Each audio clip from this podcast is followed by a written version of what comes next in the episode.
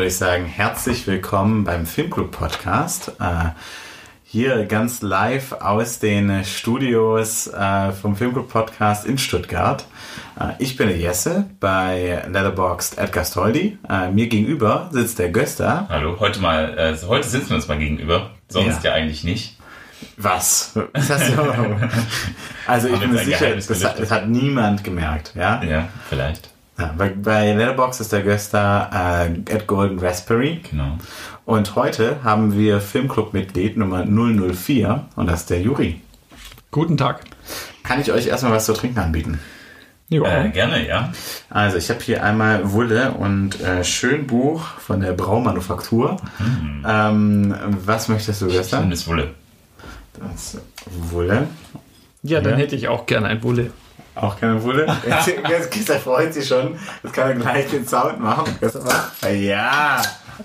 Ja, Mensch, also okay, das, ist das schief. Oh, jetzt. Oh. Okay. Sehr sagen, Dann, Prost. Ja, Prost. Prost. Auf eine gute Aufnahme. Genau. Mm. Also für diejenigen unter euch, die heute zum ersten Mal einschalten, im Filmclub Podcast nehmen wir uns alle zwei Wochen einen neuen Film vor äh, ihr äh, als Filmclub-Mitglieder könnt äh, euer Feedback schicken. Ihr müsst auch nicht Mitglied sein. Wir haben bis jetzt erst vier Mitglieder, von daher ihr könnt auch so euer Feedback schicken, äh, euren Input schicken zur Sendung an info at filmclub-podcast.de. Das berücksichtigen wir dann und alle zwei Wochen besprechen wir dann einen neuen Film. Und heute hat unser Gast äh, Juri mitgebracht, äh, Neues vom Räuber Hotzenplotz. Und da spielen wir doch gleich mal eine Szene ein, ganz zu Beginn ähm, in der Hauptwachtmeister Dimpfelmoser äh, zum Volk spricht. Ist sie immer noch Oberwachtmeister Dimpfelmoser? ja, sehr, sehr, sehr richtig. Ja. So. Was ist denn das für ein Lärm? Habt ihr wichtige Amtsgeschäfte zu erledigen? Dimpfelmoser, Sie entblöden sich nicht, hier von wichtigen Amtsgeschäften zu reden. Dabei sind wir seit über einer Viertelstunde damit okkupiert, den ausgebrochenen Räuber Hotzenplotz wieder ins Spretzenhaus zu retournieren was doch eigentlich Ihre vornehmste Aufgabe und Pflicht zu sein hätte. Verehrter Herr Bürgermeister, liebe Bevölkerung, es besteht überhaupt kein Grund zur Besorgnis. Ja, immer nur reden, tun's doch mal was. Ich habe die Sache fest in der Hand. Der Ausbruch des delinquenten Rotzenglotz ist mir schon längst bekannt und ich habe, habe natürlich schon längst, Sie haben überhaupt nichts. Ihre Untätigkeit wird doch ein Nachspiel haben. Das kann ich Ihnen Ich habe bereits die ersten Schritte unternommen. So, wie sehen die aus? Ich werde Hotzenplotz mit seinen eigenen Waffen schlagen. Hotzenplotz ist nämlich heimlich ausgebrochen. naja, also das wissen wir ja. Äh, Hotzenplotz ist heimlich ausgebrochen. Äh, zu diesem Zweck muss man ihn auch wieder heimlich einfangen. zu diesem Zweck habe ich hier mein Ge Geheimquartier auf. Um Gottes Willen. Technische Probleme. Nochmal. Das heißt, ab sofort bin ich Geheimpolizist in geheimer Mission. Ich bitte Sie jetzt alle, nach Hause zu gehen. Was für ein Unsinn! Wieso sollen wir alle nach Hause gehen? Mir ist bekannt geworden, dass der Räuber Hotzenplotz sich eine neue Schurkerei ausgedacht hat. Er plant einen Anschlag auf sämtliche Haushalte, um die dort befindlichen Kaffeemühlen zu entwenden. Es ist also vonnöten, dass sich jeder sofort nach Hause begibt, um seine Kaffeemühle zu schützen. So, und jetzt sehen wir die ähm, Ortsansässigen ihre Kaffeemühlen verstecken. Ja.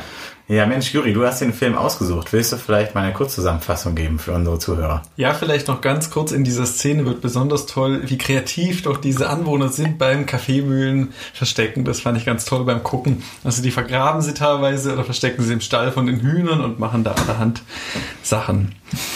Dann die Zusammenfassung von dem Film. Also es geht um den berüchtigten Räuber Hotzenplotz, der aus dem Spritzenhaus geflohen ist und die Großmutter von Kasperl und Seppel entführt. Und Kasperl und Seppel versuchen den Räuber Hotzenplotz dann mit Hilfe des Oberwachtmeisters Dimpfelmoser, den wir eben kurz gehört haben, zu fangen, um die Großmutter wieder zu befreien. Das Ganze endet dann in einer wilden Verfolgungsjagd, in der es schlussendlich gelingt, den Räuber Hotzenplotz dingfest zu machen. Tja. Ja. Wie, wieso hast du dich für den Film entschieden? Also ich muss dazu sagen, dass ich den Film als Kind bereits gesehen habe und ihn damals schon toll fand. Und ähm, ja, ich dachte, das wäre einfach ein klasse Film, weil den auch nicht so viele Leute kennen. Den kann man sich allerdings bei YouTube relativ einfach angucken und der macht einfach total Spaß. Es ist in meinen Augen eine der besten äh, Kinderbuchadaptionen, die ich, also filmische Adaptionen, die ich persönlich kenne. Also mir fällt eigentlich da nichts Besseres ein, weil der Film ist so genial, weil er ähm, sowas ganz Eigenes mit reinbringt. Der macht nicht einfach das Buch eins zu eins zu einem Film, sondern ist auf, auf seine Art und Weise was ganz Besonderes. Ja, wie, wie würdest du sagen, ich meine, es gibt ja auch den ersten Teil, der wahrscheinlich ein bisschen bekannter ist, weil Gerd Fröbe in der Hauptrolle in Räuber Hotzenplot spielt. Wie würdest du sagen, unterscheiden die sich so ein bisschen in ihrem Ansatz? Also ich finde, dass der erste Teil quasi das Buch eins zu eins umsetzt. Das finde ich schon äh, ziemlich auffällig.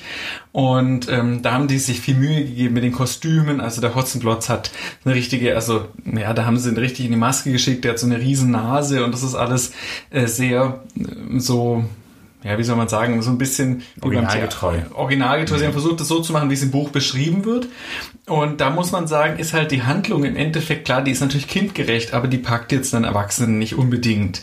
Und genau dieses Problem haben sie sozusagen im zweiten Teil ausgeglichen, indem sie ihn ähm, nur grob am Buch orientiert haben und ganz viel Eigenes mit reingebracht haben, ganz viele Elemente, die im Buch nicht vorkommen. Und ich persönlich finde eben, dass es äh, wichtiger ist, einen guten Film zu machen, als das Buch eins zu eins umzusetzen. Und ja, ich kenne kaum Filme, die das so gut machen wie dieser Film. Ja, der sich zwar an der Haupthandlung orientiert, aber doch sowas ganz Eigenes draus macht. Ja. ja. ja. Finde ich gut, wie du sagst, äh, dass für die Erwachsenen äh, der erste Teil nicht äh, richtig war. Also die Zielgruppe hat es halt verfehlt dann, ne? Der Räuber Hotzenplotz Teil 1 für Erwachsene nicht. Ja, aber also ich, ich muss sagen, ich finde, ähm, was mich wirklich sehr beeindruckt hat, dass ich finde, die Charaktere wurden ja trotzdem sehr gut getroffen.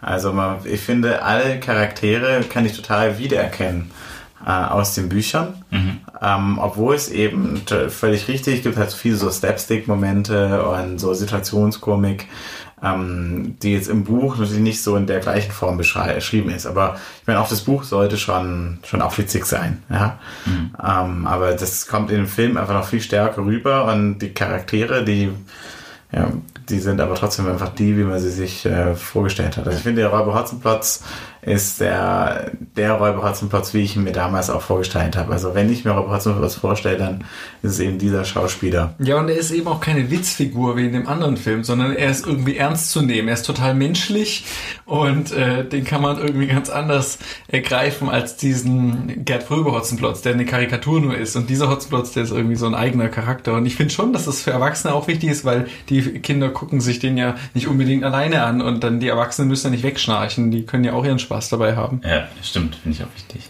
Ja. Was hat sich der Räuber Hotzenplotz eigentlich zu Schulden kommen lassen? Also im ersten Teil stiehlt er die Kaffeemühle von der Großmutter. Schlimm. Ja. Und das ist eigentlich sein also einziges Verbrechen tatsächlich. Also es wird zwar immer gesagt, der schreckliche Räuber, aber das ist eigentlich so das einzige Verbrechen, das er begeht. Und, also im ersten ja. Teil ist er eigentlich dann gar kein Räuber. Also er ist ja eigentlich ein Dieb. Äh, nee. Wenn man das Räuber ist ja quasi unter äh, Gewalt äh, noch. Also wenn du jemanden was. Der eine Räuberhöhle. Ach so, ja dann. Dann, dann muss das auch ein Räuber sein. Also das ist einfach nur logisch. Okay. Ich finde halt gerade diese Ironie greift der Film ganz toll auf, ja, weil ähm, im ersten Teil wird das noch so ernst genommen, ja, Mensch, der hat die Kaffeemühle geklaut. Und im zweiten Teil nehmen sie sich ja so ein bisschen selber auf den Arm mit dieser Aktion, mit dem Anschlag auf alle Haushalte und alle müssen ihre Kaffeemühlen verstecken. Und ich finde, dass das so ein bisschen Selbstironie von dem Film ist. Ja, wie schlimm ist denn das? Weil ein Räuber, wenn man sich heute vorstellen würde, der würde ja vielleicht wirklich was Schlimmes machen, wenn er auf freiem Fuß ist.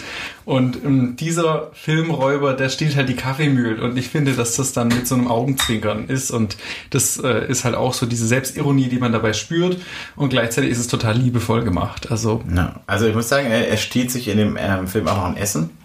Stimmt. Eine Bratwürste ist Brat, Bratwürste. Ja. ja, und das ist äh, schon ernst zu nehmen. Also ja, wenn mir meine Bratwürste weg ist, dann bin ich auch ein anderer Mensch. Ja, Mundraub, oder? Mundraub, Mundraub ist es doch, ja. Mhm. Eindeutig. Gut, und er entführt natürlich die Großmutter, das ist dann, dann schon das ist dann schon auch, ja. ja. Aber das macht er meines Erachtens aufgrund von einer Provokation. Ich finde es ja auch interessant, dass er die Großmutter entführt, um mit der Großmutter dann ein Lösegeld einzufordern. Wobei das Lösegeld ja auch schon bei der Großmutter im Haus war. Also er hätte ja einfach das Geld gleich mitnehmen können. Dann hätte er sich viel Arbeit gespart. Äh, ich, glaube, ich glaube, er entführt die Großmutter, um Kasperl und Seppel quasi zu locken, um die dann gefangen zu nehmen, weil er sich rächen will für den ersten Teil, weil sie ah, ihn ja da okay. hinter Schloss und Riegel das heißt, gebracht Grundsätzlich war nie Geld seine Gier, sondern es ist einfach nur, äh, ja. sich zu rächen. Ich glaube, insgesamt ist er eigentlich eher, also er, eher spielerisch unterwegs. Also ja. sein Plan schmiedet er ja eigentlich auch erst, als er den Plan von Kasper und Seppel hört. Ja, also er, er ist da, er schläft in diesem so, eine- so eine Kiste für Streusand, äh, Streusalz. Ja. Und die sitzen da drauf und reden darüber, wie sie ihn locken wollen mit der Flaschenpost. Und äh, irgendwie, er geht da direkt drauf ein. Also er findet es äh, Eine gute meine, Idee. Ja, und äh, irgendwie hat auch seinen Spaß daran. Also eindeutig äh, Ja. äh, in der nächsten Szene kommt, finde ich, also der, das beste Räuber Hotzenplotz-Lied äh, überhaupt. Ähm, wie er da stolz durch den Wald spa- spaziert. Und das ist für mich wirklich, also wenn ich das Lied höre, das ist für mich so ein Inbegriff von Freiheit. So, Ja, absolut. Ja. Ja. Äh, ist doch alles egal, ich bin hier im Wald zu Hause, ich bin der Räuber Hotzenplotz. Ja, Ja. so what. Ja, Als, als Räuber. also ja, finde ich ziemlich cool. Ja, also von daher, äh, äh, dieses, dieses sich gegenseitig, diese Jagd, dieses Spiel, das ist für ihn eigentlich das, der, der Hauptzweck. Ja? Also er, ist, er lebt ja von dieser Freiheit. Ich glaube, das Geld oder diese materiellen Werte sind ihm völlig egal. Er möchte nur gutes Essen, er möchte, er möchte einfach ein gutes Leben. Guten Kaffee von der Richtig. Großmutter. Ja. Besser würdest du stehen für eine Kaffeemühle. Äh, ja, auf jeden Fall. Ja, das, das haben wir jetzt live äh, on tape. Also, wenn ihr nächstes Mal hier eine Kaffeemühle, Raum Stuttgart, dann info at filmclub-podcast.de. alle, alle Hinweise. Auch äh, falls ihr Kaffeemühlen besitzt, gerne Bescheid geben. Also Gösta, ich weiß nicht, ob ich nochmal mit dir aufnehme. Also das ist moralisch nicht vertretbar. Vermisst du eine Kaffeemühle oder was? Ja, noch nicht, aber wer weiß. Wir hatten bis vor kurzem hatte ich tatsächlich hier eine Kaffeemühle stehen. Was mit dir passiert? vergraben, hast du vergraben? Ich habe sie vergraben, weil Räuber Hotzenplotz ist Ja. umgegangen. Und dann Sehr, sehr gut. Ja, schön ist auch, die Großmutter kettet ihre Kaffeemühle in dem Teil ja an. Das sieht man in einer Sequenz, wo sie schläft, dass sie ihre Kaffeemühle mit einer Kette an also, ja, ja. die ist gesichert. Deswegen kann sie auch die, kann äh, Räuber Hotzenplotz der die Kaffeemühle nicht klauen, sondern muss halt die Oma gleich ganz mitnehmen. Ja, klar. Ja. Ganz logisch. Ich frage mich auch, also, ähm, ich meine, wa- was hilft es, wenn das, man die, die Kaffeemühle, sagen wir mal, bei den Hühnern versteckt hat und jetzt kommt der Räuber Hotzenplotz und sagt, gib mir deine Kaffeemühle, weil ich habe hier meine Pfefferpistole. Ja. Äh, gib mir die dann her oder nicht? Ja, Vielleicht klaut er ja auch deswegen die Hühner nicht. Vielleicht Ja. ist das clever, dass man sozusagen Angst hat eigentlich, dass er die Hühner klaut und deswegen tut man da die Kaffeemühle hin und dann passiert das sozusagen nicht. Ja. Was ist eigentlich eine Pfefferpistole? Könnt ihr mir das, wisst ihr das? Habe ich mich genauso gefragt beim, beim Vielleicht hat Gucken. er anstatt von Schrotkörnern Pfefferkörner drin, das könnte ich Und mir vorstellen. man, muss, rein. man muss niesen und äh, ja. Das Aber er ist ja auch nicht ungefähr. Er hat ja auch dieses Schießpulverfass und äh, womit Ja. er dann später versucht, Großmutter und Witwe Schlotterbeck in die Luft zu jagen. Also ich Ja. finde, er hat schon Potenzial. Er ist schon, ja. Wobei, das, Und dann äh, Polizeisäbel hat er auch. eigentlich hat er dieses Schießpulver ja gar nicht für Witwe Schlotter, äh, für Schlotterbeck äh, und die Großmutter, sondern für den äh, Stimmt, ja. Für den Dimpfelmoser. Dimpfelmoser Ja. gemacht. Wobei ich dann wiederum nicht verstehe, warum. Er sagt ja in dem Moment, in dem er es ausstreut, äh, für Dimpfelmoser. Aber er schickt ja den Erpresserbrief gar nicht an Dimpfelmoser, sondern an Kasper.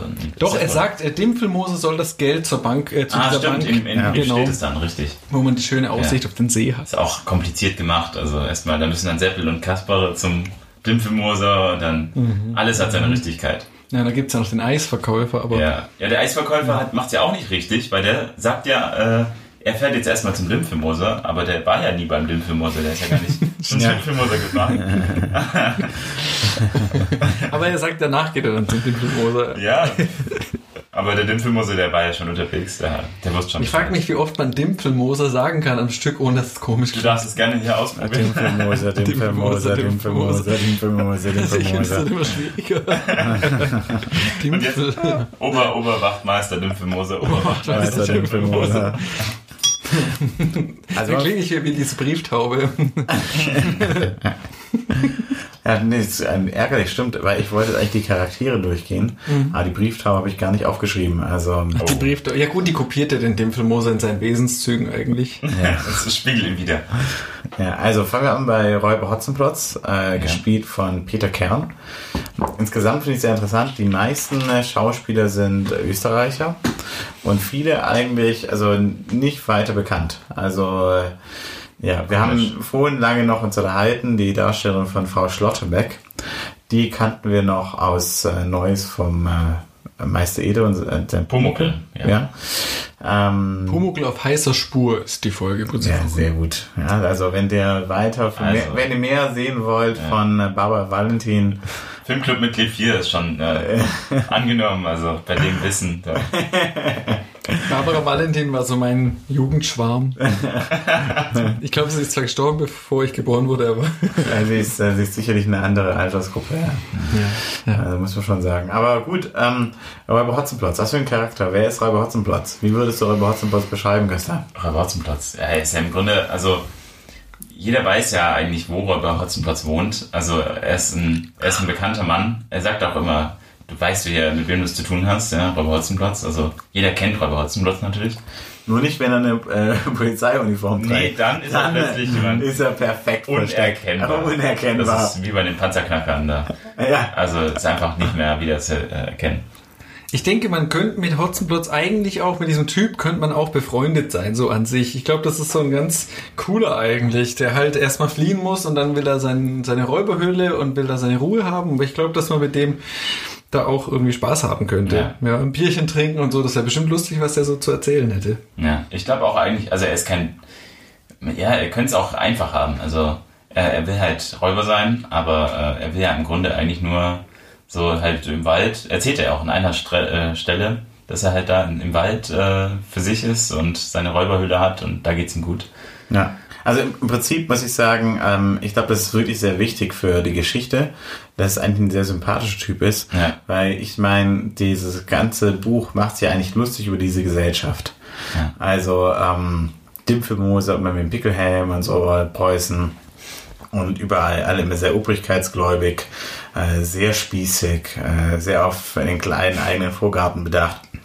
Und dann dieser Kontrast, der äh, Räuber Hauptmann, wie er auch manchmal genannt wird, äh, der einfach ja der Freiheit liebt, äh, der sich von niemand irgendwas sagen lässt und der eben nicht sich äh, sozusagen direkt da unterordnet in dieser Vorgartenidylle. Ja. Und das ist natürlich, das darf nicht sein. Also so einer muss ein Spritzenhaus. Das- äh, ist ja ein Queroland und das passt natürlich auch wunderbar an die Zeit. Ich meine, das Buch wurde, glaube ich, ist ab Ende der 60er Jahre erschienen. Ja. 68er, ja, und Genau. 69er. genau. Oder 68 kann man Also sagen. eigentlich eine wunderschöne Kindergeschichte für diese Zeit, ja. Mhm. Äh, ja vielleicht ist auch das der Grund, warum es jetzt in unserer Generation einfach sehr bekannt ist. Also ich persönlich kann mich auch echt damit identifizieren, weil ich komme ja auch vom Land. Ich weiß nicht, ob ihr das so auf dem Schirm habt. Ich bin zwar gebürtiger Stuttgarter, aber habe dann doch viel Zeit meines Lebens eher in so einer ländlichen Region äh, doch verbracht. wir sagen jetzt lieber nicht äh, den Ort, weil Den Ort sagen wir nicht, sonst äh, wollen die Leute nur Autogramme von mir. Das.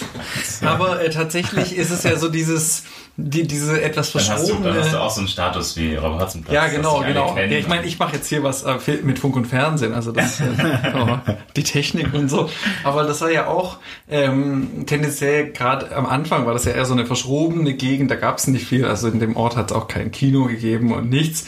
Und ähm, da ist es ja auch alles so ein bisschen klein. Ich muss immer an, an meine Oma denken, wenn ich den Film anschaue. und ähm, ja, da wäre der Robert Hotzenplotz auch so ein Trendsetter gewesen, wahrscheinlich einer, der irgendwie da aus der Reihe sticht. Ja, ein Queroland. Genau. Ja. Ich glaube, also wir alle finden diesen Film wahrscheinlich auch noch besonders ansprechend, weil sehr viel Schwäbisch gesprochen wird. Äh, Das liegt einfach vor allem am äh, Oberwachtmeister Dimpfelmoser. Ähm, aber ich glaube, dass dadurch hat man einfach dieses Gefühl, dass ähm, ja, das ist hier so, die- dieser Ort ist ein Ort, den kennen wir alle. Also äh, an alle Schwaben da draußen, an den äh, Funkgeräten. Äh, äh, Ihr findet euch in diesem Film sehr gut wieder ver, ähm, vertreten. Ja. Ja, gibt's noch was zum, äh, was, ihr, was euch wichtig ist, äh, um den Charakter Hotzenplot zu beschreiben? So, Hotzenplotz. Ähm, Also ich finde, es gibt schon noch ein paar Punkte, aber sag mal du zuerst bitte. das sah, sah das aus, als hätte ich einen ganz wichtigen Punkt. Ich fand nur eine Stelle äh, interessant, als äh, der äh, Wachtmeister sagt, da, da haben sie ihn quasi fälschlicherweise überfallen und wollten ihn fesseln. Und da sagt der Wachtmeister, sehe ich etwa aus wie ein, ein Räuber? Und da, das fand ich irgendwie sehr prägend. Äh, man erkennt Räuber wohl ganz klar an ihrem Aussehen. Also, Ja, es- Äh. stimmt, eindeutig. also Anders aussehende. eben. Ja, Er hat also, auch als einziger so einen richtigen Vollbart. Alle Ja, anderen haben das hat man keinen oder. Ja. ja. Höchstens als äh, Hauptkommissar noch so ein bisschen so ein Na, der hat ja diesen Schnurrbart, den Eben, er wahrscheinlich jeden aber- Tag irgendwie Der, der wird gestutzt und das äh, Ordnung im, im Bad und also Aber wenn wir zum Dimpelmoser kommen, würde ich dazu auch noch gern was sagen. Das ist nämlich ich mein persönlicher Lieblingscharakter. würde ich übrigens auch für einen äh, Räuber halten. Und ganz Äh, wir ganz sind hier so abgestuft. Du hast richtig viel Bart, ich habe ein bisschen weniger und du bist halt ganz schön. Ja, Also ich bin eindeutig der Kriminellste Ja. von uns Ich dreien. Ja, du hast auch noch sofort. ein St. Pauli-T-Shirt, das ich nicht gut finde, von der Inschrift und so. Die erste Provokation ist gelungen. Ja. Genau. Ich bin hier auch anständig aufgetaucht. Ich weiß nicht, ist. Also ich würde gern sagen, also zum Dimpelmoser würde ich gerne nachher nochmal kommen, weil es echt äh, mein Lieblingscharakter im Film ist. Ich habe mir lange überlegt, wer mein Lieblingscharakter ist. Und trotzdem liebe ich den Hotzenplotz natürlich auch. Ich finde, dass er... Ähm, also er hat äh, so seine menschlichen Seiten, er ist sehr impulsiv, finde ich, er regt sich unheimlich auf, als der Eisverkäufer den Fass an den Kopf wirft. Er ist auch eindeutig ein Papierverschwender, das sieht man an dieser Tintenfass-Szene, wo er sozusagen den ganzen Papierblock wegwirft, weil ein Tropfen Tinte aufs erste Blatt gefallen ist. Und gleichzeitig ist er, ist er aber auch ähm, total von sich überzeugt. Er betont ja auch, dass er ein gelernter Räuber ist. Das finde ich ganz toll. Ich frage mich, wie er das definieren würde, wenn man ihn fragt. Und, Wie ein äh, Ausbildungsberuf. Ja. ein gelernter Räuber, das ihm wichtig ja. ist. Muss eine Ausbildung schreiben, ganz wichtig, dass man gute Referenzen hat. Ja. Äh, theoretische Prüfung und dann praktisch. Ja, wichtig gut für den Lebenslauf, auch wenn man schon ein paar Mal so Ich klein frage mich, wie ist. wohl die praktische Prüfung bei, dem, bei der Räuberprüfung Ausbildung. Also ich bin mir ganz sicher jedenfalls, dass äh, Kaffee malen nicht dazugehört, Bratwurstbraten auch nicht. Nee, nee, nur Essen. Das, ja, Er Essen. kann ja auch seinen eigenen Namen nicht buchstabieren. Das Ja. ist ja auch ein bisschen Das gehört auch zur Grundausbildung. Das darf nicht gehen. Ansonsten kann ich mich wunderbar mit ihm identifizieren, wo er die Bratwürste ist und so Hunger hat und dann mit seinem Säbel so eine Riesenscheibe Brot abschneidet und danach immer noch Hunger hat und dann die Tauben essen will, die er da sieht. und äh, ja, neulich wurde mir von einer Bekannten, diejenige, die zuhört, weiß, wen ich meine, vorgeworfen, wenn ich einen Huhn sehe, dann denke ich erstmal, oh, das habe ich auch schon länger nicht gegessen. Und deswegen finde ich den der die Tauben sieht und dann Flügel essen möchte, den kann ich echt gut verstehen. Ja, und er ist auch ein bisschen selbstverliebt. Also er sagt schon auch, ähm, ja, man wirft mir nicht ungestraft ein Fass an den Kopf und so. Also das ist ihm schon wichtig. Sein Name Selbstgerecht. ist ihm, ja, sein Name ist ihm auch wichtig. mhm. Ja, auch am Ende sagt er, äh, ein Räuber Hotzenplotz äh, straf oder nee, tut man nicht unbes un unbestraft. Man nicht ungestraft. Ja, ja, Ja. sehr gut, ja. Genau. Also, der, ja, stimmt schon. Also, er ist schon selbstgerecht. Das stimmt. Im Grunde auch mit dem Papier, äh, Papierverständen, wo er quasi immer aufs nächste Papier, ist auch so ein bisschen perfektionistisch, dass er, er möchte es schon richtig machen. Also auch, er möchte es auch richtig schreiben und so und auch mit der Schreibmaschine dann später. Das muss schon auch was gescheit sein, wenn man so einen äh, Erpresserbrief schreibt, dann äh, möchte er da auch äh, nicht irgendwie nur anrufen und sagen, hey, ich habe hier jemanden. Das muss schon alles seine, seine Richtigkeit haben. Er ist auch eindeutig, er hat sich eindeutig niedergelassen. Also, seine, Ja. seine Höhle ist schon sehr ähm, sophisticated, ja. Also, von daher denke ich, ähm, ja, er, er hat schon klar sein Revier abgesteckt. Und alle wissen, er ist da. Also, es ist irgendwie, Ich finde es auch cool, dass alle wissen, wo die Räuberhöhle ist. Das ist gar kein Geheimnis. nee. Ja, wäre Arzt, wäre es wie eine ambulante Praxis. eigentlich. genau, es ist einfach so, da, da ist der Räuber, das weiß man. Ja, Ja, da ist die Räuberhöhle. eben, eben. Deswegen geht man nicht in den Wald. ja gut, man muss sagen, er hat natürlich auch noch den zweiten Eingang. Das ist halt das Raffinierte in der ganzen Geschichte. Ja. da kommen wir halt auch als Polizist nicht drauf. Dass man Nee. nur einen Eingang äh, versiegelt und dann geht er halt zum anderen Eingang rein. Das, Ja. Gut, und dann sind da Kasper und Seppel. Ich denke, das sind eigentlich so die Ausgangspunkte der ganzen Geschichte, weil also ähm, als die Geschichte geschrieben wurde von Alfred Preußler, da lag es ihm eben an der, er wollte einfach eine Kasper und Seppel Geschichte schreiben. Äh, und ich meine, Kasper und Seppel Geschichten kenne ich eigentlich nur so von, ähm, von diesen Puppenspielen. Ja. Und dann schlagen die so mit, mit, mit dem Stock oder so auf so ein Krokodil oder so. Also so war es bei mir. Oder gibt alle möglichen das Krokodil hat auch seinen Weg gefunden.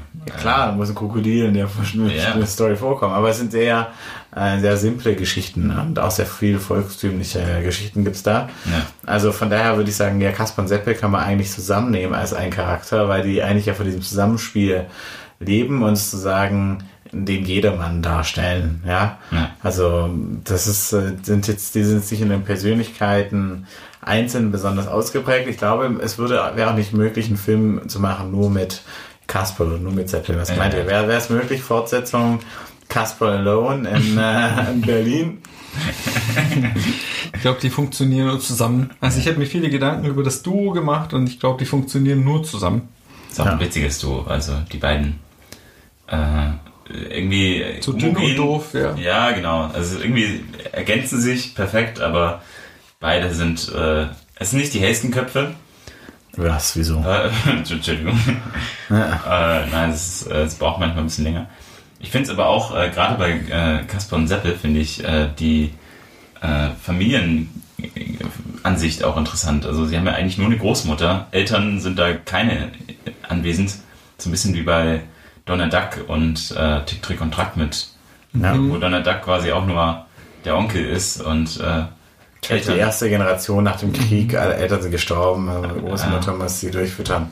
Vielleicht, ja. Ja, Onkel Dagobert ist ja auch nur der Onkel von Donald und auch Eben, nicht der Vater ja. oder so. Die sind auch alle weg, also es ist ähnlich, ja. Tja. Aber was Krieg mit, mit, mit Biografien macht. Ja. Also ich wollte zu Kasper und Seppel noch sagen, also ähm, der Unterschied zwischen den beiden, ich finde in den Büchern ist Kasper vielleicht der etwas pfiffigere von beiden und im ersten Teil ist halt Seppel so ein bisschen dumm dargestellt, muss man sagen. Aber dieser Film, der treibt es halt völlig auf die Spitze. Also der, da ist ja Kasper eindeutig der Denker, der irgendwie als einziger im ganzen Film überhaupt durchblickt, weil auch der äh, Dimpfelmose teilweise nicht ganz so clever, ist. Der Das Kasper, der hat eigentlich immer den Durchblick und der Seppel, der blickt eigentlich gar nichts. Und trotzdem funktionieren die nur zusammen, weil ähm, die Naivität von Seppel im Endeffekt total wichtig für Kasperl ist. Es gibt doch die eine Szene, wo äh, der Hotzenplotz den Erpresserbrief schreibt Ja. und dann ähm, tut er den in das Eis bei dem Eisverkäufer und sagt hier mit einem schönen Gruß an Kasperl und Seppel. Und dann sagt der Kasperl, nee, vom Hotzenplotz nehmen wir kein Eis, ja, ist ja auch logisch, der hat die Großmutter entführt und der Seppel sagt, ja, wieso denn nicht? Und fängt an, dieses Eis zu essen und findet dann den Zettel und der ist im Endeffekt ja wichtig. Ja. Ja. Und deswegen glaube ich, dass es den Seppel braucht.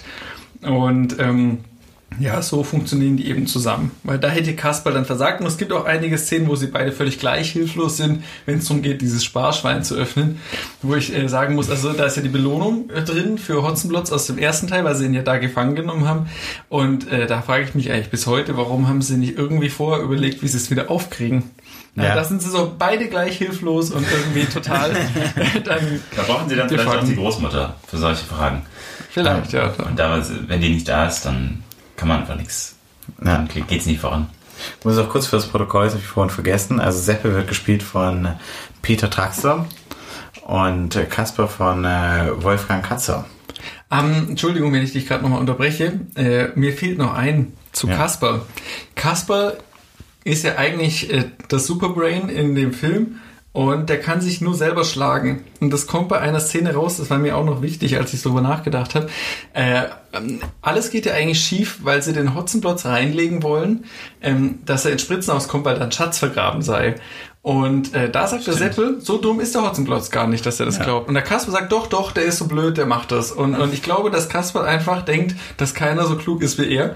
Und daran scheitert er im Endeffekt, weil sonst hätte der Hotzenplotz möglicherweise die Großmutter nie entführt. Ja, das wollte ich noch sagen zum Kasper. Ich musste gerade denken an diese grandiose Szene am Anfang, wo sie angeln.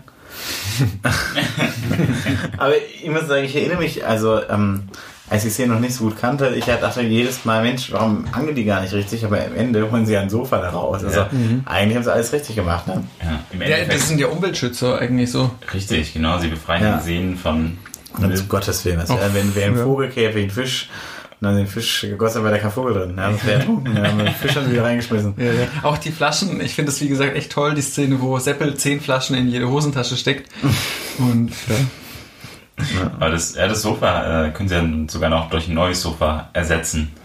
Ja, eigentlich sind sie damit ja auch kriminell. Ja, stimmt. Fast, also Mhm. krimineller als. Äh, Es wird auch, also in der Szene, die wir vorhin abgespielt haben, davor kommt dann auch kurz wie irgend so ein, ähm, ein Passant und sagt, ah, hier ist das Sofa. Ja, also, stimmt. Ja, man muss sagen, dass natürlich Kaspar Seppel und auch Dimpfelmose bei ihren Verfolgungsjagden und Fluchten aus dem Spritzenhaus viel mehr Schaden anrichten, das hast ja du vorher auch äh, gesagt, als Hotzenplotz es jemals tut. ja. ja. Ja. Äh, Hotzenplotz sitzt eigentlich die meiste Zeit in seiner Räuberhöhle und oder irgendwo versteckt. Äh, Du, der einzige Sachschaden, den er macht, ist, dass das Lenkrad vom Feuerwehrauto aus Versehen abschraubt. ja, also mehr das, macht das er echt könnte nicht man als. Versehen durchgehen lassen. Ja. Wie ich sagen, das Feuerwehrauto war auch nicht gut genug geprüft. Also, Nee, ich, also ich bin mir auch nicht sicher mit diesem Feuerwehrauto, äh, warum das überhaupt, also warum dieses Spritzenhaus überhaupt als äh, Gefängnis genutzt wird oder als Zelle. Also es ist ja absolut nicht. Ich meine, der Räuber Holzenplatz hätte es ja genauso machen können wie. Ja, das Kreisgefängnis ist halt erst im nächsten Ort. Also, Ja, Ja, wahrscheinlich. Ja, aber- Kaffeemühle war vielleicht doch nicht schlimm genug fürs Kreisgefängnis. Ja, Ja. ja. Ja gut, aber dieses, ähm, dieses äh, Feuerwehrauto frisst wohl ziemlich viel Benzin, wie wir dann auch später Ja, erfahren. ja. Aber die Szene ja. kurz abspielen? Ja, gerne, ja. Ja, die ist einfach sehr, sehr schön. Ja. Beschreibt auch meinen Lieblingscharakter nochmal wirklich sehr gut. Ja, also wir sehen hier Hotzenplotz ähm, auf dem äh, ähm, Feuerwehrwagen und nebendran auf dem Motorrad Kasper Seppe und Hauptwachtmeister Dimpfe Moser. Oberwachtmeister. Oberwachtmeister, um Gottes Willen. muss alles seine Richtigkeit haben. Ja, ich sollte direkt degradiert werden in meinem Status als Filmclubmitglied, ja. Ja, wir wollen doch korrekt sein. Ja, sehr gut.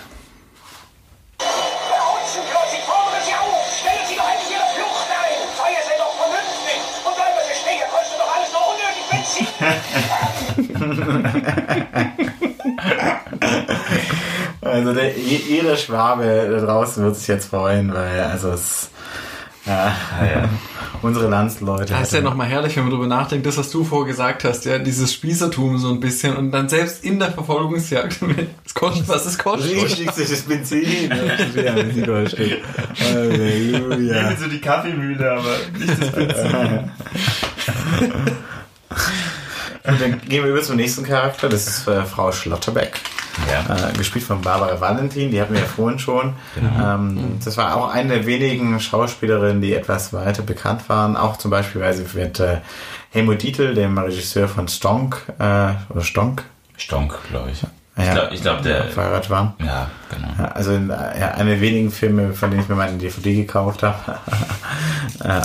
Aber äh, ich muss sagen, Frau, Frau Schotterbeck, daran merkt man, der Film ist eine Neuzeit, weil ähm, im Mittelalter wäre die Dorfhexe verbrannt worden. Ne?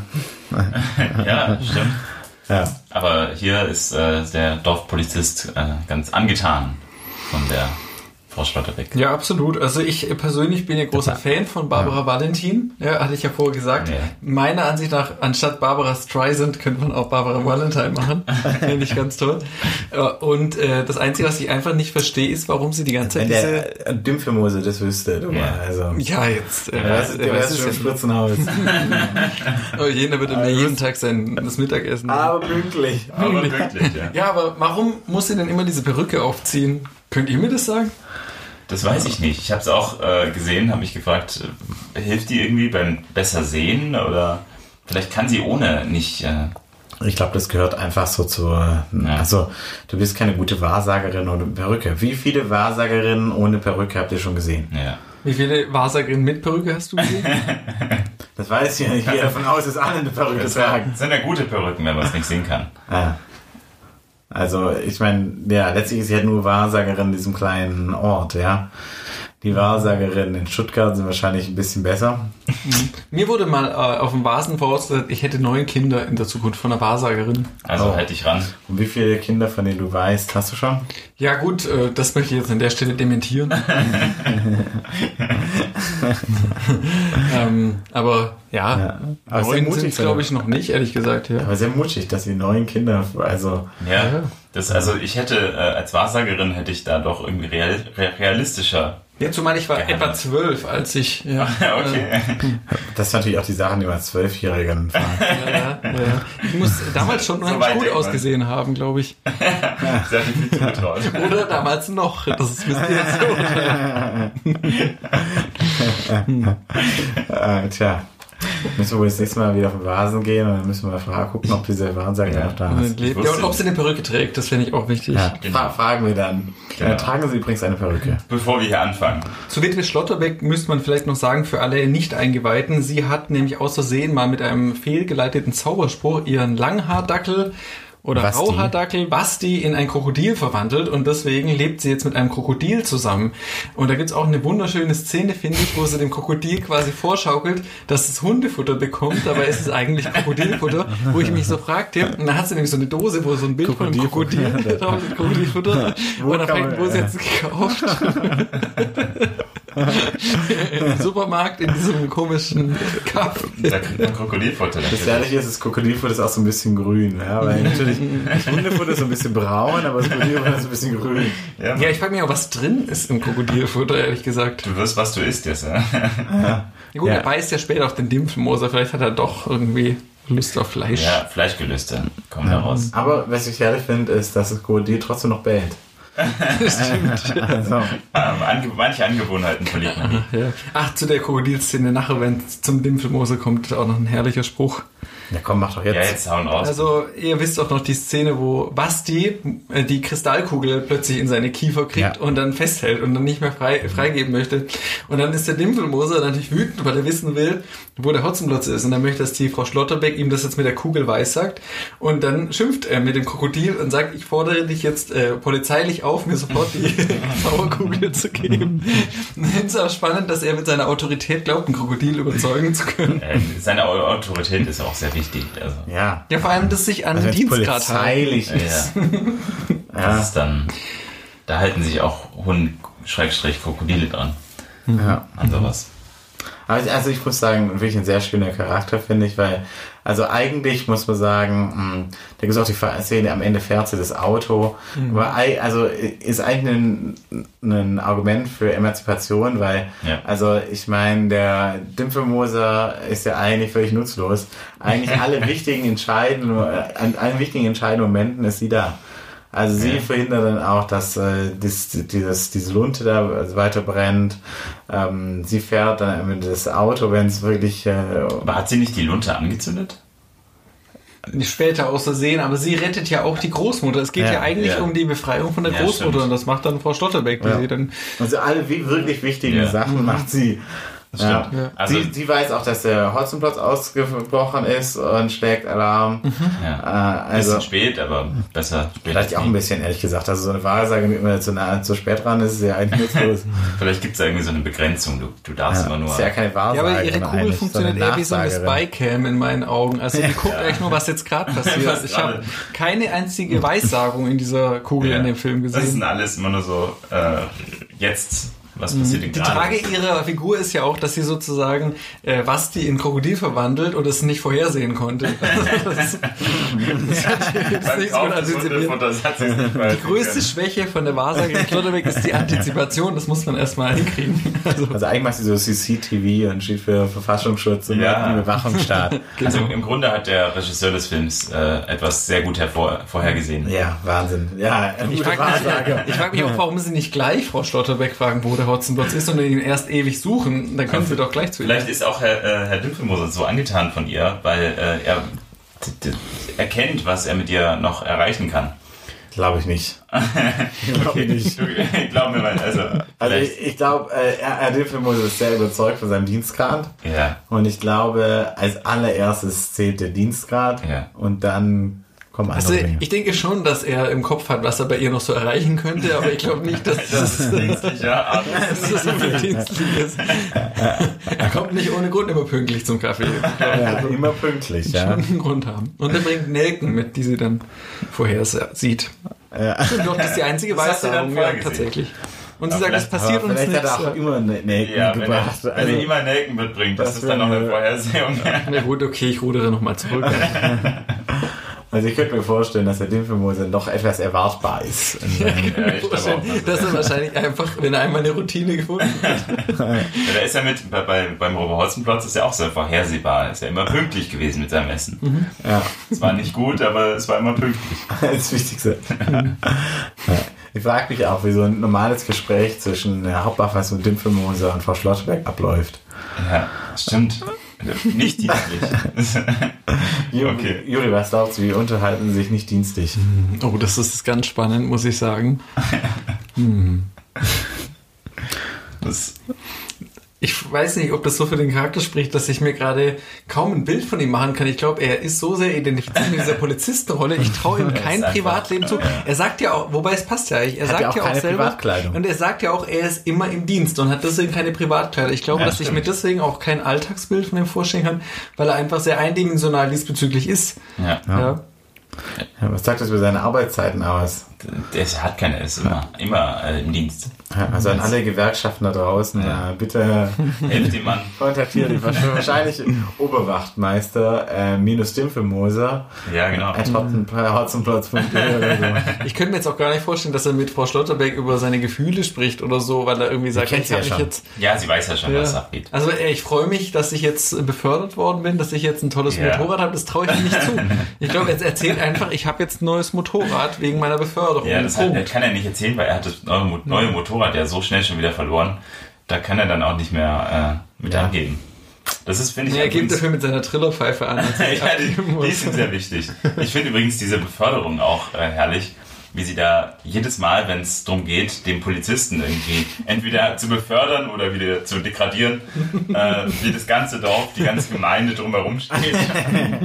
In irgendeiner komischen Ecke im Dorf. Ah, Wahrscheinlich irgendein, Wenn der Platz. Film kein Happy End hätte, würde es da enden, würde ich sagen. Ja. Es beginnt damit, dass Dimpelmoser befördert wird zum Oberwachtmeister, endet damit, dass sie degradiert wird. Und dass der Bürgermeister, der ja auch ein herrlicher Nebencharakter ist, er auch ein bisschen Fähnlein im Wind, so ein richtiger Politiker, der irgendwie Ja. sieht, oh Mist, jetzt brauchen wir ihn doch, jetzt müssen wir nochmal schnell umentscheiden. Verändern im Wind, so wie sie den Schal immer im Wind. Ja. Wollen wir dann mit dem Bürgermeister reden? Der Bürgermeister gespielt von Hans Richter. Äh, auch einer der wenigen äh, Schauspieler, die etwas über dieses Film-Highlight hinaus eine Karriere gemacht haben. Bei der eigentlich. Feuerzangenbowle, ja. Haben mit Hans Rühmann, Echt, dieser Klassiker sozusagen. ja. Hat er, Wahnsinn. also neben Neues vom Räuben Hotzenplotz Ja. sicherlich sein zweitgrößter Film. Bei dem Auftritt nach Räuber Hotzenplotz, da hätte ich ihn auch sofort engagiert. Also, Also ich persönlich muss sagen, ich kannte erst Hotzenplotz, bevor ich die Feuerzangenbowle gesehen habe. Also Ja, ich denke, vielen äh, hören ja, aber du hast schon völlig richtig gesagt. Also eigentlich so eine Karikatur von einem Politiker. ja. Ja, immer mit Fahrer, überhaupt eine der wenigen Autos überhaupt. Ne? Wie Ja. viele Autos kommen davor? Und diese komische Dampfwalze, auf die ich gerne nachher nochmal zurückkomme. ja gut, und dann gibt's eigentlich nur noch das Feuerwehrauto, ja, und den Er, Wagen erzähl uns mal mehr über die Dampfwalze. Ja, ich meine, wie Ja, aber dann- kommt es, dass ja. in dem Ort die ganze Zeit eine Dampfwalze Also herumfährt? da entfernen wir uns jetzt natürlich erstmal vom Bürgermeister, aber das ist ähm, sein Ver Verantwortungsbereich. ja, also ich weiß nicht, was er dem befohlen hat. Es, äh, man muss sich vorstellen, als also wenn man den Film nicht gesehen hat, da fährt so eine eine Dampfwalze, anders kann man es nicht nennen, so ein Walzenfahrzeug irgendwie, das hat keine Räder, sondern fährt auf so einer Walze äh, munter immer durch diesen Ort und taucht immer in den ganz entscheidenden Momenten auf, wenn irgendjemand die Straße überqueren muss und dann wird's gefährlich. Also der Dimpelmoser flieht ja im Fass, also und dann ähm, äh, kommt die Dampfwalze gerade noch so vorbei. Die Dampfwalze überrollt das Sparschwein von Kasper und Ja. Seppel und ist eigentlich äh, immer irgendwie präsent. Und ähm, ganz am Anfang, wo sie äh, den Dimpelmoser aus dem Spritzenhaus befreien wollen, ist ja auch die Dampfwalze letztendlich entscheidend. genau. Die- Und die- reißt es auf. Ja. richtige Kraft. Im Grunde ist ja die Dampfwalze ganz oft äh, der entscheidende Hebel, der quasi äh, da noch Und kräftemäßig ja, hilft, wo äh, er ist ganz arg Zettel wichtig. und Kasper nicht Genau, er ist ganz wichtig und gleichzeitig greift er aber nie bewusst ein. Also er würde nie aussteigen und irgendwie man, man kommentieren, sieht dass ja er jetzt was Fahrer. gemacht hat. Es ist einfach nur irgendwie Aber auch als sie den ausbrechen, ich meine, dann sind die total hektisch, also als sie den, äh, die Tür aufbrechen, sind total hektisch, da das hinzubekommen mit dem Seil, weil die Dampfwalze fährt einfach weiter. Also eine- keine koordinierte Aktion im klassischen Sinne, ja. Vielleicht ist es so ein Bild für einen von diesen Schaffern sozusagen, der halt einfach seinen Ja. Stiefel da arbeitet jeden Tag und einfach mit seiner Dampfwalze ist sein Auftrag. sehr pflichtbewusst. Ja, und der fährt einfach jeden Tag da mit der Dampfwalze seine Runde und ja, es ist egal, ob es da einen Sinn dahinter ist oder ein oder ob es eine Auftrag. Baustelle ja. gibt oder nicht. Genau. Das wird Er ist ja auch kein Baustellenfahrzeug, er macht ja nichts an der Baustelle, er fährt ja er einfach fährt nur. einfach nur immer so von. Klar, was. Ja, aber er muss, Also ein er muss halt, pflichtbewusster Bürger so. er muss seinen halt den Job Weg macht. ebnen, damit die Leute mit ihren Fässern da auch gut äh, Ja. rüberrollen können. Was, was hilft eine Dampfwalze beim Kopfsteinpflaster? Eine Du, vielleicht sind ja auch die Pflastersteine locker geworden. Eben, und das Die ist kommen halt immer auch raus und dann drückt er die wieder Der drückt runter. die wieder gra- gerade. Genial. Das ist praktisch, ja. Das ist sowieso äh, diese äh, Verfolgung, also nicht Verfolgung, aber es gibt ja ein, zwei Action-Szenen relativ am Anfang. Ja, aber zwei, äh, die ich gerade aufgreifen möchte, bei denen es darum geht. Das eine mit dem Fass, wo er quasi äh, dann, weil er jetzt eben zivil nichts zum Anziehen hat, äh, wo er dann in diesem Fass irgendwie runterrollt. Und dann das mit dem Feuerwehrauto, wo sie quasi rückwärts einmal durchs komplette Dorf fahren. Ja. Und das ist irgendwie, also es scheint ein sehr schräges Dorf zu sein. Man, man kommt gut äh, dann da durch, einmal durchs ganze Dorf, äh, ohne äh, viel Kraft aufzuwenden. Stimmt, da habe ich noch nie drüber nachgedacht. Tatsächlich, das Fass rollt ja permanent. Das müsste ja irgendwann mal eine Steigung kommen, aber es rollt ja Es ist einfach, es scheint an die Berg zu liegen. Vor allem, es sieht gar nicht aus, als würde es an einem Berg liegen. Nein. Du hast recht, Aber es hat einfach gut Tempo drauf. das Fass rollt die ganze Zeit. Ja. Spritzenhaus aber ganz oben auf dem Berg. Na, da ist ja noch, wenn wir schon beim Fass sind, da taucht ja dieser wundervolle Statist, das ist ja nicht die Nummer zwei nach dem Dampfwalzen-Typ, dieser Spaziergänger. Der im weißen Anzug. Genau, der einfach immer durch den Ort spaziert und einmal von, ich frage mich, ob das vielleicht mit der Dampfwalze eine und dieselbe Person ist, aber der gerade Feierabend macht. Aber der läuft ja einmal, wird von dem Fass von hinten überrollt und fällt dann irgendwie hin. Und dann einmal springt er dem Feuerwehrauto so aus dem Weg und jedes Mal ist es so eine Slapstick-Einlage und mehr macht der Typ nicht. Den sieht man zweimal, wie er gerade noch den Tod entrinnt. So. Ja, aber das kommt, gerade in diesen Szenen kommt es sehr häufig vor, dass äh, Bewohner dieses Dorfes äh, gerade so äh, diesen Dingen, die da irgendwie durchs Dorf äh, rollen oder fahren oder was weiß ich, gerade so entkommen. Also auch diese, eine herrliche Szene finde ich, wie diese Mutter äh, mit dem Kinderwagen den Kinderwagen noch wegschubst und dann fährt dieses Auto genau da durch. Also es, der, der Regisseur hatte wohl viel Spaß damit. äh, Ja, und es gibt noch eine andere Figur, und zwar diesen blasierten Fahrradfahrer. Ich weiß nicht, ob ihr den im Kopf habt, der da immer fährt. Und da gibt's so die Szene, wo Kasper und Seppel das Sofa tragen. Ja, genau. Und dann fährt Ja, dieser Fahrradfahrer, so der kommt ja nicht auf die Idee, irgendwie zu bremsen, sondern Nee, Kasper und nee. Seppel müssen schon das Sofa in der Mitte zerreißen. und dass dieser Fahrradfahrer völlig unbeeindruckt weiterfährt. Das- der gehört auch zu den, zu Ja. diesen Leuten, die einfach da Ja. stur ihren Stiefel durchziehen. Ja, sehr rücksichtslos. Sollte man auch mal den Dorfpolizisten, also alle ins äh, Spritzenhaus Ich einsperren. frage mich eigentlich, was passiert, also für so normalen Be äh, Bewohner in diesem Dorf, was passiert schon? Also wir sehen kein einziges Mal irgendwie einen Laden oder so, außer natürlich die fahrende Eisdiele, die auch manchmal mitten auf dem Land unterwegs ist. Also ich frage mich, Da ist wie viel Kundschaft da draußen ist. Das Fußvolk halt, ja. Ja. Der, Also der Eismann muss geh sie da abholen, wo sie sind. Auch am Wald. Ja, mein Gott, Stopp, nächste Stopp Räuberhöhle. Was soll's? Also, entweder geht man zum Eismann oder man geht zur Versammlung vom Bürgermeister. Das ist Es gibt ja diesen einen Südfrüchte-Gemüseladen, der vom Fass Stimmt. zerstört wird. Ah, das sind sehr genug gesunde. Äh, entweder, ah gut, entweder Eis oder halt dann doch Gemüse. Obst und Gemüse. Aber was dazwischen ist, gibt's nicht. Naja. Pflanzlich ernähren. Ja, Sie klar. scheinen ja Mülltrennung zu machen, weil das Fass, da ist ja nur irgendwie so Salat und so Zeugs, so Müll drin. Das ist halt vom Gemüseladen. Was anderes haben sie halt nicht im Dorf. Deswegen gibt's nur Grünzeug. Sie können, könnte ja auch Bier drin sein oder so, aber es ist Gemüse. Dann gehen wir mal bei Gemüse, ist ein guter Moment, so über die Großmutter zu reden. Ja, Die Bratwürste macht aber ja von mir aus Gemüse und Melissengeist trinkt aber ja. Sauerkraut. Das, ja. Was mir viel zu wenig äh, gehypt wurde in dem Film. Ja, Sauerkraut. sehr wichtig. Äh, Gespielt von ähm, Carsta Lück. Ja, kennen wir alle, ne? ja, Die Carsta. Ja, aber Karriere gemacht danach. Ja, ich muss sagen, ehrlich gesagt, ähm, ich habe tatsächlich jetzt gerade einen großen Hunger auf äh, Sauerkraut und Das ist Bratwurst. wirklich jedes Mal, nach, wenn Stell dir ich mal vor, wie lecker das wäre jetzt, so eine knackige Bratwurst. dazu Sauerkraut. Und den Säbel, um eine Scheibe Ah, Brot ja, ein bisschen abzuschneiden. Brot. Also es könnte echt ein Franken sein eigentlich. Also die ähm, hört sich echt an so nach, nach Franken, könnte ich mir gut vorstellen. Na, dummerweise halt sprechen sie Schwäbisch. Das ist komisch, ja. Also- Sind eigentlich alles Österreicher. Aber sie spricht ja kein Schwäbisch. Komisch, gell? Warum? Ja. Was Der Akzent scheint erst später irgendwie dazugekommen zu sein. Also sie spricht ja eher so ein leicht bayerisch. Sie sagt, ihr könnt's mich doch nicht hier so Großmutterseelen alleine sitzen lassen. Das ist dieses, ihr könnt's mich doch nicht, das ist sowas leicht Da bayerisches. ist ihr Österreichisches irgendwie rausgekommen. Aber es sind da, genau, es sind noch viele Österreicher. Ja, Ja, genau. Mhm. So, Aber die Rolle der Großmutter ist natürlich auch sehr typisch für Kasper und Seppel ähm, Puppenspiele. Stimmt. Aber was, was würde ich sagen? Was ist die Rolle der Großmutter? Ich, äh, eigentlich ist die Großmutter ja für Kasper und Seppel eine ganz wichtige Frau.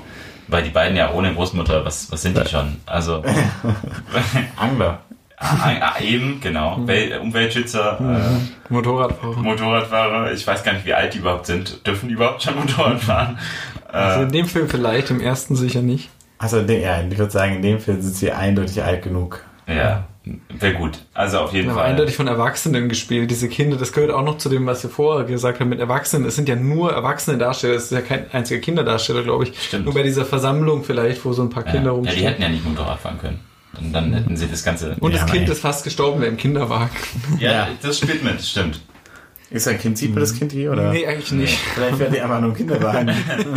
Yes, sir, war die Vermutung. Wow. Die hatten bei dem Suspekt Stunt gestorben. kein echtes Kind da. Ich glaube echt, dass die die Stunts alle selber durchgeführt haben. Ich glaube nicht, dass es Stunt-Doubles gab. Ah, ich bin mir nicht sicher. Gerade, gerade dieser, äh, von dem du vorhin erzählt hast, im weißen Anzug. Also, der, wo ich mich ja, ja. frag, äh, wie ist der, Äh, dieser Der springt Anzug? schon sehr interessant, ne? Das ist schon wirklich, das sieht schon sehr standhaft aus. Äh, ich glaube, der ist einfach nur für Stunts gekommen. Und den haben sie halt dann auch, da haben sie gedacht, okay, wir haben Stuntman, äh, den brauchen wir vielleicht für einen Seppelmann mal, aber nur in zwei Szenen.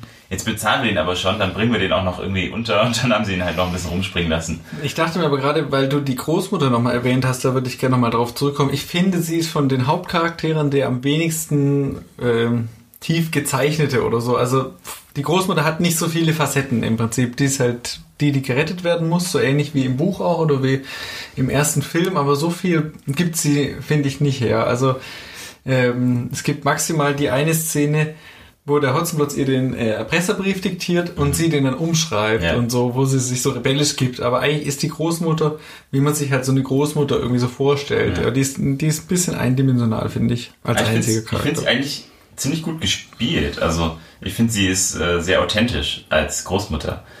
Äh, bei, bei Seppel und äh, Kasper und den anderen, da hat man immer so ein bisschen das Gefühl, okay, man merkt, es ist ein Film und so, aber ich finde die Großmutter Krass. Ist geil, krass, Film.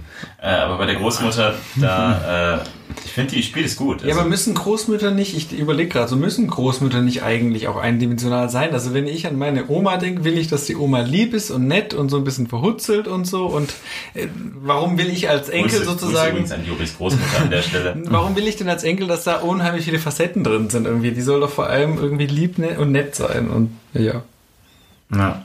das ist doch so das Klischeebild von der Großmutter. Ja. Ich habe ja noch aufgeschrieben den Eisverkäufer, äh, gespielt von äh, Klaus Münster. Aber ehrlich gesagt, wir haben die, die größten Eisverkäufer-Szenen schon abgedeckt. Ja. Es gibt nur eine wunderbare Szene, in der äh, der Räuber Hotzenplotz den Eisverkäufer stellt und Ja. Eisverkäufer ihm mehrere Eissorten anbietet. Ja, relativ cool, ja, dafür, dass er da. Also ich liebe diesen Eisverkäufer allein schon für den guten Eispreis. Also Das Fünf, stimmt. fünf Pfennig pro 5 Pfennig. Das sind 2,5 Das ist echt ein Cent. fairer Preis, gerade bei so einer riesigen Waffe. Also, das ist echt. In einer Szene sieht man. Äh, ich Also glaub, Eisverkäufer da draußen, nehmt euch ein Vorbild. Ja, wirklich. Ich fürchte halt, damals gab es noch kein laktosefreies Eis und so, aber ja, Dafür Es gab auch noch Schoko und Vanille. kein Fruchteis. Ja, der Eisverkäufer ist neben dem Chauffeur vom Bürgermeister eigentlich die einzige Nebenrolle, die so ganz bisschen auch was sagt, also die so ein bisschen in die Handlung eingreift. Wir hatten ja vor die Nebencharaktere, die Statisten, die nur irgendwie in den Action-Szenen kurz für Wirbel sorgen. Und der Eisverkäufer sowie der Chauffeur vom Bürgermeister, die sagen so ein bisschen was. Also die gehören irgendwie zur Geschichte dazu. Ja. Ja, und sind für so ein paar Gags zuständig. Da aber ich meine, der Chauffeur ist unheimlich wichtig, um den Charakter des Bürgermeisters zu zeichnen. Um, ich meine, also es macht ja echt, der Film macht sich ja komplett lustig eigentlich über Autoritäten. Ja, und deswegen finde ich ja auch, braucht es eigentlich diesen äh, Charakter Hotzenplot sozusagen, damit es funktioniert. Weil ohne dieses Gegenbeispiel von diesem Freiheitsliebenden, ähm, ja, Stimmt. wäre das gar nicht möglich. Dann wäre sozusagen das äh, völlig selbstverständlich, dass es so geht. Und ähm, deswegen braucht es auch diesen Chauffeur, um eben diese, diese Rolle hervorzuheben. Und der Eisverkäufer, der ist, äh, der ist ja eigentlich eher so der, der funny Sidekick sozusagen. Äh, Ich meine, das halt ganz viel Situationskomik, auch wenn dann der Eiswagen dann konfisziert wird, beschlagnahmt vom Lymphemoser. Und der Schlussszene, das wirkt dann einfach nur, das ist einfach nur Komik. Ja. Ich meine, die Szene funktioniert ja auch nur, weil der Eisverkäufer davor schon so ein bisschen vorgekommen ist. Sonst wäre das ja irgendwie komisch, warum der sich jetzt einen Eiswagen. Deswegen ist ja wichtig, dass der Eisverkäufer davor so ein- irgendwie ein Charakter geworden ist. Ja. Ja. Dass man ihn schon kennt. Der taucht ja nicht ohne seinen Eiswagen auf. Ja. Das wär, was wäre das für ein Eisverkäufer ohne Eiswagen? Ja, lächerlich. Ja. Jetzt kommen wir zum wichtigsten Charakter. Und zwar Jetzt kommt. Ähm, Den haben wir noch nicht besprochen. Wen, äh, Alois Dimpfelmoser heißt er, glaube ich, mit Vornamen. ah, stimmt. Ja. Ja, Alois. Gespielt von äh, Walt Davis. Äh, übrigens, ich habe mich vorhin mit seiner Biografie äh, beschäftigt. Sehr interessanter Typ. Ja. Kommt aus Stuttgart, aber war Playboy mehr oder weniger in Spanien und eigentlich fast ausschließlich in spanischen Filmen mitgespielt. Ja, Hat dann einen großen Skandal gehabt, äh, weil der unter anderem auch Privatdetektiv war in Spanien und dann fälschlicherweise des Mordes beschuldigt wurde. Und äh, ja, nicht nur Räuber, sondern auch ja, Mörder. Mörder. aber fälschlicherweise. Und eine der wenigen großen deutschen Produktionen, in der er mitgespielt hat, war Neues vom Räuber Hotzenplotz. Und ich finde es eigentlich schade, weil da ist echt ein äh, interessanter Typ verloren gegangen. Ne? Ja, wahrscheinlich hat sich seine äh, Privatdetektivkarriere einfach auch auf seinem äh, Oberwachtmeister-Dasein aufgebaut.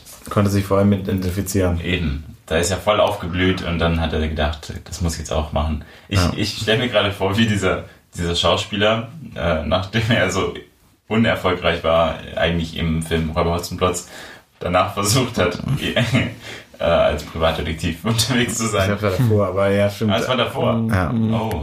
Das Aber heißt sagen, unerfolgreich. es ist doch, Unerfolgreich. äh, Ja. Timpelmose. Ich würde sofort, also wenn ich jemals einen Detektiv brauche, ich würde den Timpelmose ansetzen. Ja, wenn du äh, Lust hast, Dinge zu reparieren. Ja. Ah, Dimpelmose hat so viele schöne Ecken, der Charakter. Also äh, einmal, dass er äh, das Wichtigste eigentlich, was ihn lange her herumschlägt, äh, ist, dass er eine neue Uniform braucht. Also Ja. das ist eigentlich der Grund, warum er überhaupt in das Fass steigt, warum er überhaupt zur Großmutter kommt. Ja. Also dieses, ein ganz großer Teil des Films ist damit beschäftigt, dass der äh, Polizist Dimpelmoser ohne seine Uniform kein Polizist sein kann. Ja. Und auch vor allem, dass er keine Privatkleidung hat. also, ja. Ich fragte mich dann, ob er wenigstens andere Unterwäschengarnituren hat, weil er hat nur zwei Ja. Uniformen. Das Also, wäre wünschenswert, ja. und er hat nur diesen einen Hosenanzug mal an, diesen Schlafanzug oder was das ist, was er drunter trägt. Das ist ja eine Unterwäsche. Ja, die Frage ist, wie viele er von diesen Anzügen hat. verschiedene Ja. Ausführungen. Ich hoffe, dass er mehr als einen hat, aber gut. Ja, ich weiß nicht, ich glaube, das wird gestellt zentral, deswegen fragt er auch. Ja. Ja, deswegen, ich finde eigentlich auch diese Szene, bei der er da bürokratisch äh, nachfragen muss, dass er jetzt eine neue äh, Uniform zugeliefert bekommt, Ja. finde ich auch sehr gut. Da ruft er dann an und sagt, ja, ich brauche, ich ja, habe sie verloren, also ich habe sie nicht mehr und ich brauche jetzt eine neue. Nee, hinter dafür nicht die Brieftaube? Echt? Ja? Ich dachte, ah, stimmt, das war das mit der Brief. Ja, so, so bestellt man Dinge, also. Genau, und das ist ja wie Amazon, das ist so Express-Service. Ja. Der Hund bringt es dann. Das ist eigentlich ja krass. Das ist ja so Tier, Ja, Tierarbeit. stimmt. Du, du bestellst es mit der Taube und der Hund bringt es dann. Hm, stimmt. Ja. Ja. Also, wahrscheinlich wird es dann irgendwie noch von einem Pferd eingepackt und dann. Ja, gut, die Pferde spielen ja auch eine wichtige Rolle in dem Film. Ich finde, äh, eigentlich beschreibt nichts besser den Charakter des Dimpelmoser diese Anfangsszene, wo er dann erstmal die Gaulkontrolle durchführt, weil er sieht, dass das Pferd ähm, da irgendwie nicht richtig geparkt ist mit seinem Anhänger Ja. und dann erstmal unten die Hufe anguckt und dann sagt, ah, da hört sich doch alles drauf. Auf. da ist doch gar kein Profil mehr dran. dann den Strafzettel ins Zaumzeug von dem Pferd. Damit hat man ihn eigentlich schon ganz gut beschrieben. Ein sehr pflichtbewusster Polizist. Auf jeden Fall. Ja. Wollen wir uns mal, es gibt eine wunderschöne Szene. Äh, später ähm, äh, fordert er ja Verstärkung an und möchte dann äh, das Räuberhauptquartier durchsuchen, um auf der Suche nach äh, dem äh, Räuber Hotzenplotz. Aber leider finden sie ihn nicht. Und da gibt es eine schöne Szene, wie sie, äh, wie die Suche im Hauptquartier ver äh, vergeht. Also in der folgenden Szene, die wir uns jetzt gleich anhören, ähm, durchsuchen die Polizisten, die von Dümpfelmose zur Hilfe geholt wurden, die Höhle des äh, Räuber Hotzenplotz, ähm, um ihn so dort zu finden. Ja.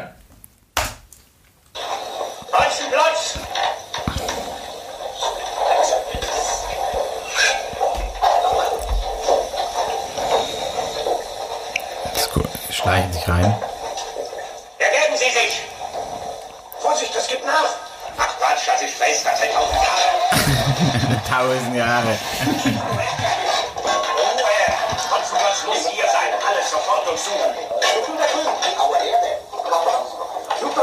euch suchen. Hab ich's mir doch gedacht. Meine Uniform. Alle Polizisten tragen Schnäuzer. Hotzenplatz in einem Kleiderschrank. Es war jetzt Hotzenplotz.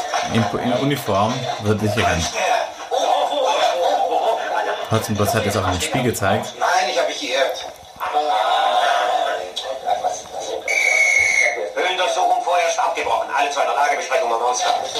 Schnell. Ich stelle fest, Hotzenplotz befindet sich laut übereinstimmender Zeugen aus. Wir sehen jetzt einen aufgereihte Polizisten und den Oberwachtmeister Dimpfmoser äh, den Stand der Lage äh, bekannt geben. Sage noch immer in seinem Unterschlupf. Ebenfalls laut übereinstimmender Zeugenaussagen besitzt die Höhle nur einen einzigen Ausgang.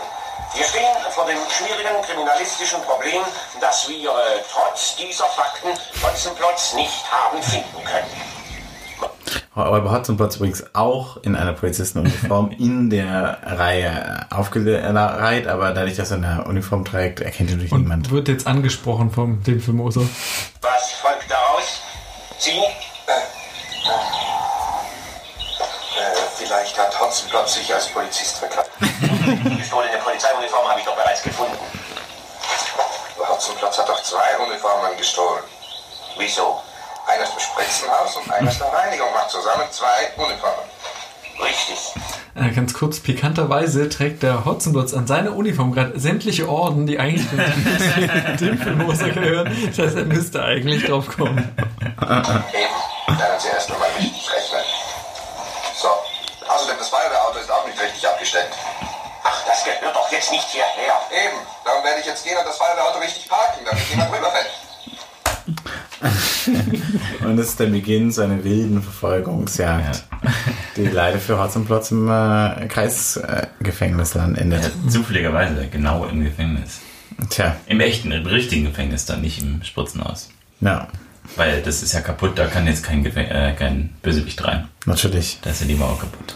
Ja. Ich finde aber ganz interessant, dass sie gerade rechtzeitig die Tür öffnen Ja. und dann sehen wir eigentlich nur das Auto komplett kaputt im Hof am Ende äh, und das eigentlich mal direkt identifizieren kann, mit was das Auto zusammengestoßen ist. Ja, es ist einfach äh, plötzlich kaputt Vor gegangen. allem ist es ein riesen Schutthaufen. Also da müsste eigentlich was Schlimmes passiert sein. Er rollt ja relativ langsam eigentlich da rein. Also Ja. Ja.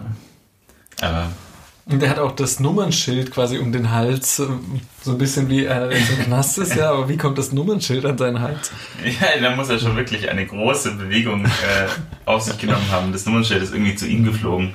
Ja. Aber das, das Auto, ja, das Feuerwehrauto, das scheint ja den ersten, äh, als es quasi im Spritzhaus äh, die Wand durchbricht, da ist nichts passiert, aber dann fährt es äh, im Gefängnis gegen eine Wand und dann zerschellt es einfach in alle Das Gute ist, es ist natürlich schon beschädigt, hat sein Lenkrad schon verloren. Man muss sagen, diese Verfolgungsjagd ist auch deswegen so toll, weil der Soundtrack so gut gemacht ist, tatsächlich.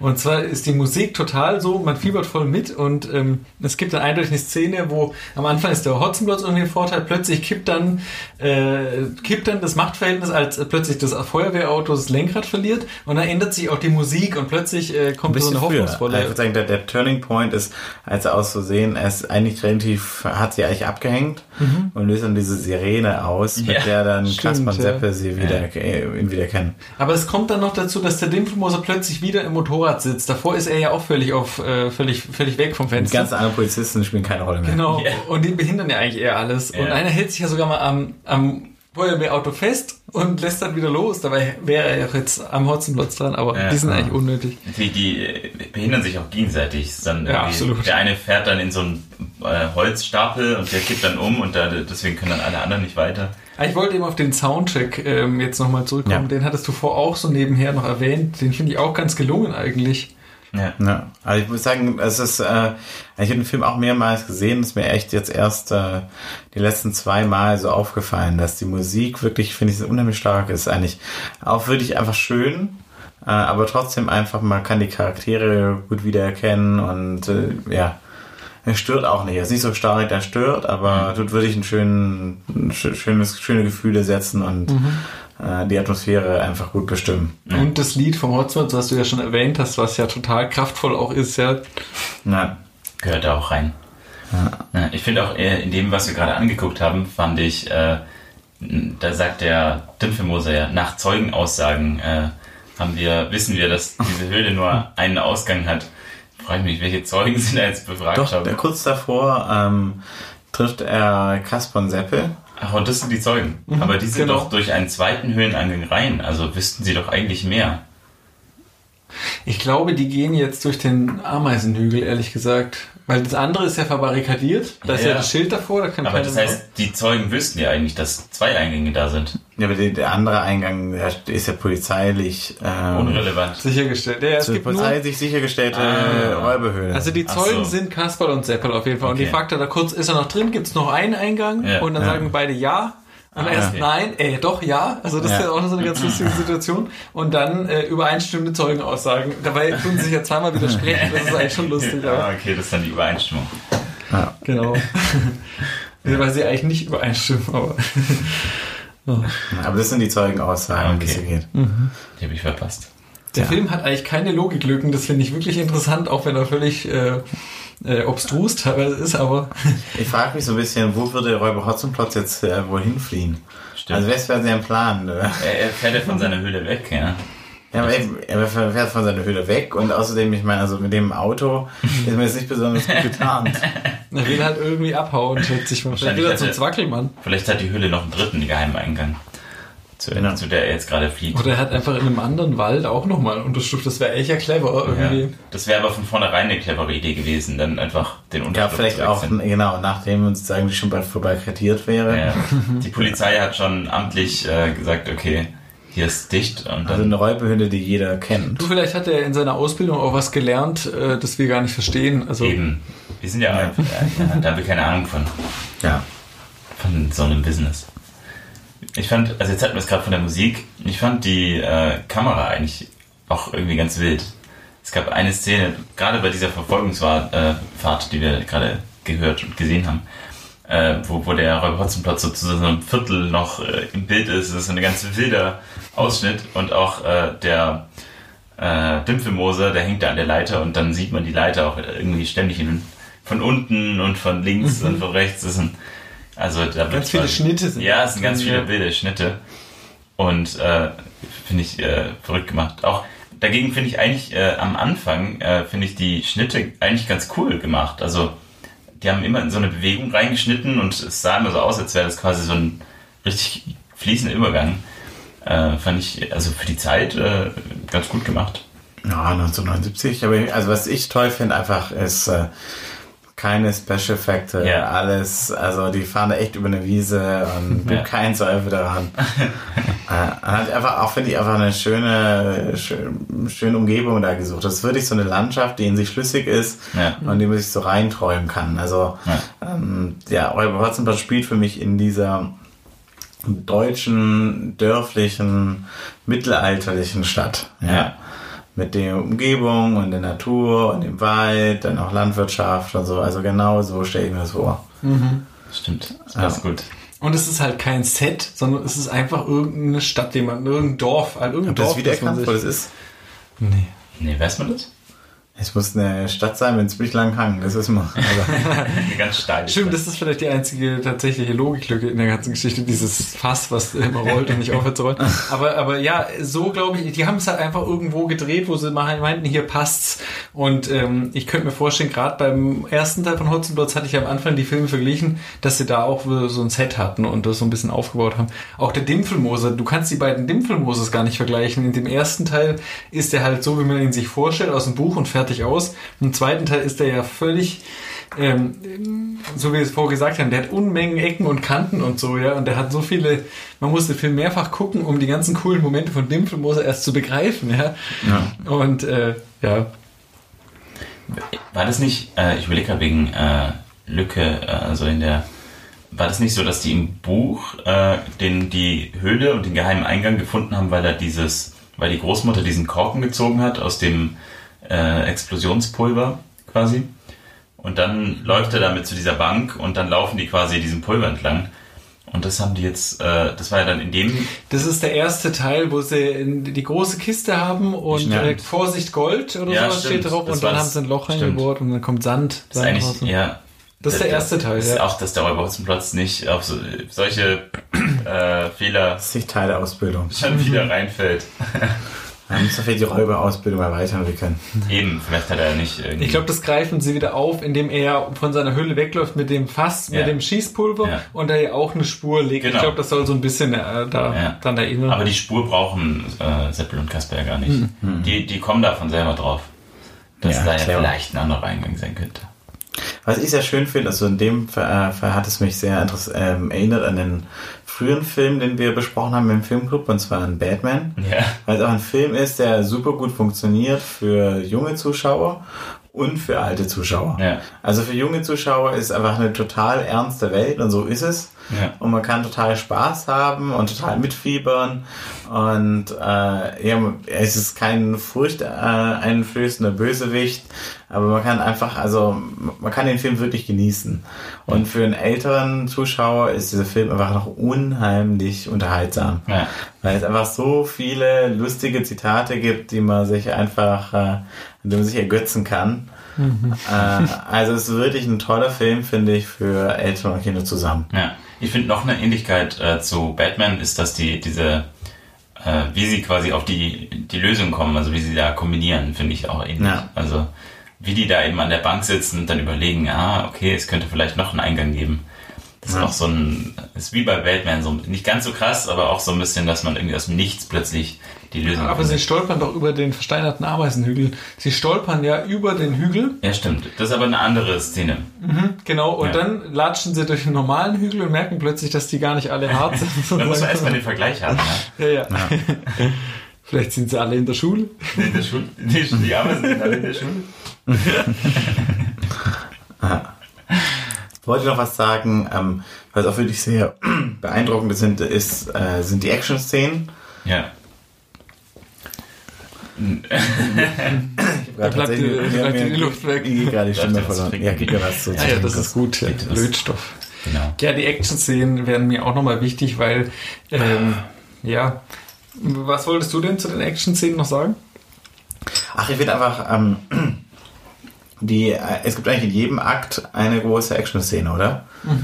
Ähm, ja, also mit, mit, mit sicherem Abstand äh, und jedes Mal, ähm, also ich meine, wir- ich kenne die Action-Szene schon sehr gut, aber trotzdem finde ich, nimmt die einfach einen mit so auf diese, diese Reise. Man kriegt trotzdem so, der Puls geht so ein bisschen hoch und also erzeugt so eine Spannung. Das liegt eigentlich nur an der, am Schnitt, an der Musik äh, und an der ganzen Dramatik, wie das aufgebaut ist. Das ist so, das, äh, ja. Ja. Ja, und es ist halt wirklich so, ähm, tatsächlich haben die das von einem Zeitpunkt, weil äh, der Film könnte vielleicht irgendwann mal langweilig werden, wenn das überhaupt möglich wäre. Und dann kommt immer so eine von diesen Action-Szenen, Genau, ja. die wieder total einen mitnehmen, weil es ist ja auch immer auch Dramatik dabei. Also die sind zwar total lustig, also sie sind mega komisch, man muss ja echt lachen, ähm, wegen diesen Slapstick-Einlagen, aber die sind auch dramatisch, weil die ganze Zeit in dem Fass beispielsweise ja der Dimpelmoser drin ist und das Fass läuft, fährt ja knapp an der Dampfwalze vorbei und so, also er ist ja kurz vorm Tod sozusagen.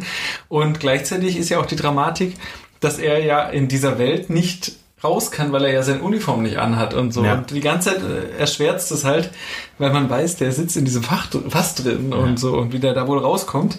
Und beim Feuerwehrauto ist ja auch so, sie, sie ähm, fliehen und kriegen dieses Auto nicht mehr gestoppt und rasen durch die Stadt. Das ist ja eine Amokfahrt, eigentlich sagt ja sogar der Bürgermeister. Das heißt, es ist unglaublich spannend, dramatisch, weil da könnte was passieren. Gleichzeitig ist es halt urkomisch. Ja. Äh, ja. Und es gehört immer zur Geschichte. Es ist jeweils die Flucht aus dem Spritzenhaus, die irgendwie nicht einfach so gelingen kann. Man kann nicht aus diesem Haus einfach gehen. Es kann nur der oder so. Ja, alle anderen müssen da irgendwie Ja. dramatisch raus. Ja. Ich finde auch, äh, dass der äh, das Ende, also das gesamte Ende des Films, was ja auch das Ende einer dieser Action-Szenen ist, äh, da, wo quasi Räuber Hotzenplotz dann im Gefängnis ankommt. Und das ist ja auch so ein bisschen, dass dann, da ist auch dann der Bürgermeister wieder dabei, weil er ist ja mitgefahren. Und das finde ich auch eine herrliche Szene, wie dann der Bürgermeister den Dimpfelmoser quasi lobt, äh, dass er ihn jetzt eingebuchtet hat. Dabei äh, hat er ja eigentlich nichts gemacht, er ist ihm nur hinterhergefahren, hat ihn freundlich gebeten, äh, ob nicht der Räuber Hotzenplotz zur Vernunft käme und anhalten wolle, aber Weil es ja viel Benzin kostet. Die weiß, so viel Benzin kostet. ja, tatsächlich ist das ja auch im ersten Teil so, dass eigentlich Kasper und Seppel den Ja. Robotsmanns fangen und der Dimpfelmoser überhaupt nichts macht und Aber- dann am Ende den Orden kriegt. Ja, genau. Aber im, im ersten Teil werden sie ja wenigstens noch entlohnt mit den 550 Gulden und 55, Mark. Pfennig, Ja, Mark. Mark, Oh, Mark. Entschuldigung. Oh, Und 555 Mal. 555. Wichtige Aber Details. sie haben damit auch kein Problem. Also ich muss sagen, die, Ja. die funktionieren total in diesem Ja, System. stimmt. Die, Ja. Also, das sind einfach ehrliche Bürger. Wobei sie sagen, glaube ich, äh, wo sie auf der Kiste, wo der Hotzmas in der Kiste schläft, Ja. also der, da sagen sie, vielleicht erhalten wir ja wieder eine Be Belohnungsprämie Stimmt. Oh. und ähm, dann mindestens 555 mal 50 Pfennig, mindestens, wenn nicht mehr. Also die sind auch nicht ganz ohne. Also Stimmt. Sie wollen schon, sie wollen Ja. schon.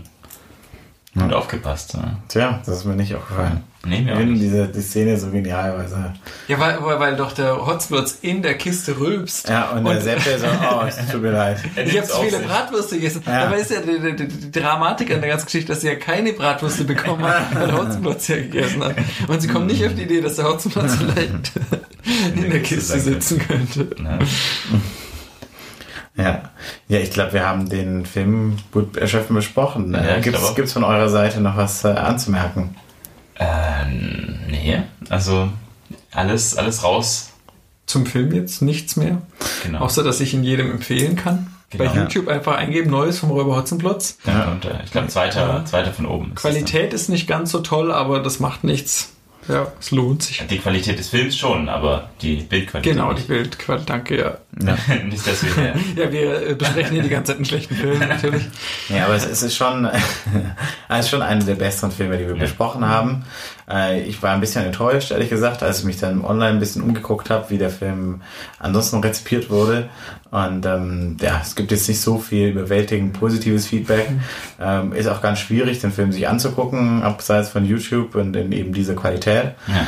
Also da würde ich sagen, ähm, ja, geht da, geht raus, schaut euch den Film an und gebt, lasst mal ein paar gute Bewertungen da, Genau. weil der Film hat es echt verdient. Er wird auch tatsächlich immer lustiger mit jedem Mal, wo man ihn anguckt. Also es gibt kaum Ja. einen Film, den ich kenne, der dieses Attribut hat. Ja. ja. Gut, äh, dann in zwei Wochen äh, treffen wir uns wieder zum Filmclub. Dann haben wir wieder ein neues Filmclub-Mitglied. Genau. Und wir besprechen äh, Brazil von äh, Terry Gilliam. Ah. Dann viel Spaß dabei. Ja, Wusstest du noch gar nicht.